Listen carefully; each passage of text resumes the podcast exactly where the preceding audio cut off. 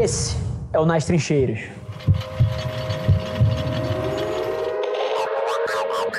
Tem, tem um debate aqui que não é tão gostoso, mas que eu acho que a nossa indústria precisa ter como um todo, que é a redefinição da criatividade. Em que sentido, tá? Eu sou uma das pessoas que acredita que criatividade é a variável do sucesso. Agora, a criatividade, ela mudou radicalmente nos últimos 100 anos, porque antes o que era uma medida de criatividade era sobre subjetividade, era sobre você se sentir bem, era sobre você se sentir inteligente. Você sentava numa mesa com seis pessoas e todo mundo tinha uma porrada de ideia, e aí você se sentia benzão, porque a ideia veio de você e você acredita nela. E cara, você põe na rua, ninguém ligava muito pros resultados, era botar ideia foda na rua, era botar coisas artísticas. Só que no final do dia, o mundo mudou muito. E a maneira como as marcas precisam entrar nas conversas e ser representativas na cultura hoje em dia, ela não é mais só sobre a sua mensagem que você quer levar. Quando você tinha uma mensagem que você queria levar e o mundo funcionava só por uma via, tudo bem. Você pode pensar uma mensagem numa sala fechada e você empurra ela nas pessoas.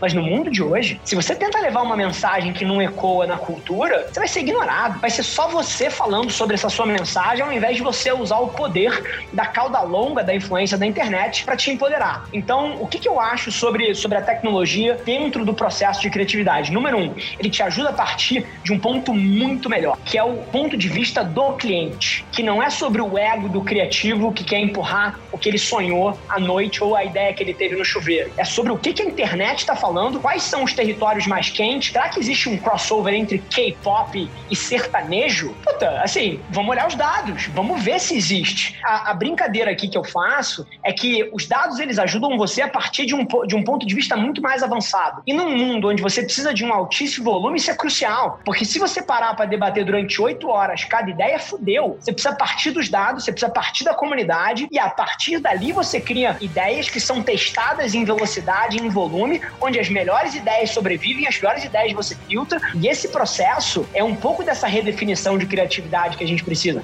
O craft ainda tem o seu lugar. Só que a grande diferença é que na hora de você fazer um comercial que custa 5 milhões para produzir, 10 milhões para produzir, você hoje em 2020 2021, você pode chegar lá com a ideia já validada. Você pode ter feito 18 comentários nas redes sociais, no Twitter, para ver se traciona. Você pode ter testado uns quatro produtos mínimos viáveis. Você pode testar as suas ideias no micro antes de ir pro ATL. Então, eu acho que muito do papel dos dados e da tecnologia é você empoderar o processo criativo para te dar escala, para te dar velocidade, para você chegar muito mais assertivo no seu grande momento.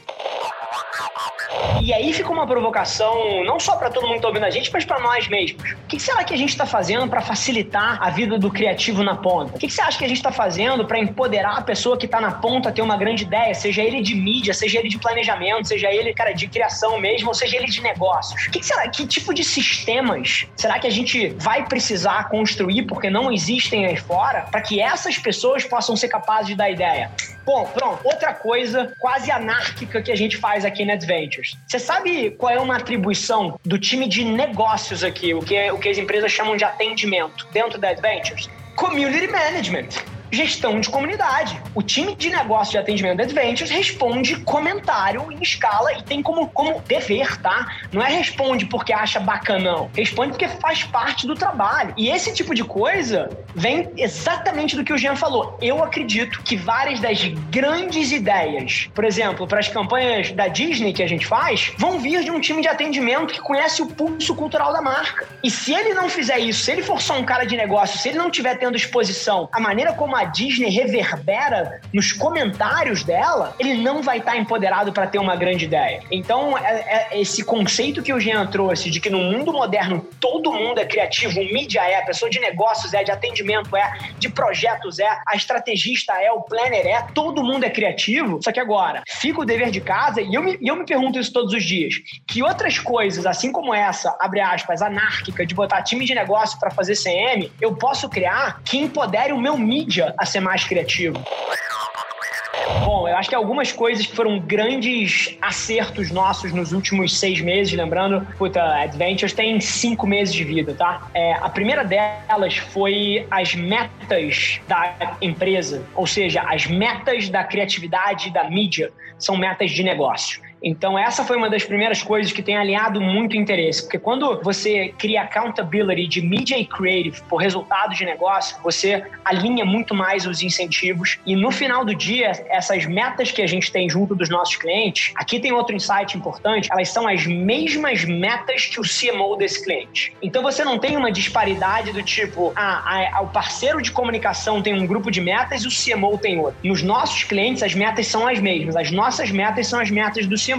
O que força a gente, em alguns casos, a ter meta de NPS e que no final do dia isso é um parceiro de negócio e a comunicação tem um papel crucial de alinhar a expectativa para cliente, tá? Então assim, no final do dia, esse é um primeiro ensinamento e é um processo, um sistema mais macro, mas que garante um nível de parceria muito interessante, porque você não tem o parceiro de comunicação puxando para um lado porque a meta dela tá indo para cá e o CMO puxando para outro porque ele é cobrado e o bônus dele depende de outro negócio. Então na hora que você alinha isso numa linha só e você ganha clareza, você cria um sistema de parceria que se difunde em todas as camadas da companhia. Então essa é, uma, é, é a coisa mais macro que eu poderia falar. De um sistema um pouco mais micro, que tem mais a ver com empoderar a ponta, a gente tem lutado e não são todos os clientes, tá? Eu diria que hoje em dia somente 20% dos nossos clientes fazem tudo que eu acho que eles deveriam fazer. Os outros 80 eu ainda tô no processo de convencimento, que mais uma vez eu adoro, eu entendo que é uma jornada e eu tô lá com eles para fazer o melhor pela companhia, mas é, é você repensar o processo de aprovação. Eu acho que poucas coisas numa estratégia de marketing marketing moderna deveriam precisar ser aprovadas. Todo o resto, você deveria descer de um posicionamento de marca indubitável, comunicado em todos os níveis da companhia, do board ao C-level até todas as pessoas. Você precisa descer posicionamento de marca na companhia inteira e depois você precisa dar autonomia para as pessoas criarem coisa que vá de encontro ao posicionamento. Você sabe que 10% dessas coisas não vão estar perfeitas, mas você entende que o 90% mais veloz vai te permitir aprender muito mais e o net vai ser positivo. Então,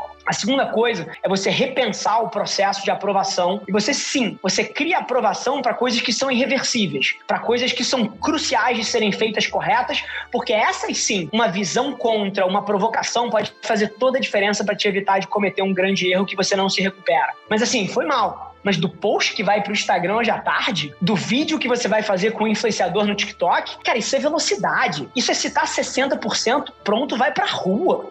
E você testa e você tira a subjetividade do processo de aprovação. Então, uma outra coisa que eu recomendo todo mundo pensar é como é que você repensa a cadeia de aprovação com o seu parceiro e você cria mais autonomia para as equipes. Isso é fundamental. E a última coisa que eu queria provocar, que aí é o micro do micro do micro, é a gente como indústria repensar o job description Será que de fato as únicas cadeiras de uma, de uma, de uma, de uma empresa de comunicação são redator, planner, mídia diretor de arte e atendimento? Será? Será que as mesmas cadeiras e o mesmo job description que funcionou durante 50 anos funciona para 2021? Será que o mundo não mudou? Será que a fragmentação de, da mídia e as 17 plataformas que estão aí fora não exigem uma composição de equipe muito diferente? Será que não é hora da gente formalizar o papel de creator dentro, da, dentro das marcas e dentro das companhias? Se a gente está ambicionando transformar as nossas marcas em creators, será que não começa por você ter, estar tendo creators ali dentro, será que de fato tem essa distinção tão clara entre estratégia e mídia ou será que esse negócio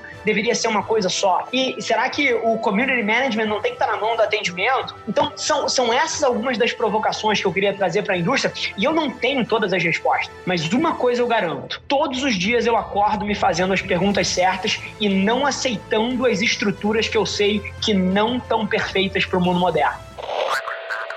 Esse foi mais um episódio da nossa experiência em áudio. E como eu já falei, eu adoraria saber que você está gostando do que a gente está compartilhando por aqui. Então não esquece, se você está tirando valor desse conteúdo, ia significar o um mundo para mim, que você tirasse um print da sua tela, postasse no Stories me marcando e aproveita para ir na sua plataforma favorita também e deixar um rating de cinco estrelas e um comentário lá, ajudando a gente a construir essa comunidade tão vibrante que move o Brasil para frente através do empreendedorismo e que fala desse Brasil que dá certo. É um prazer ter vocês comigo e a gente se vê no próximo episódio do podcast.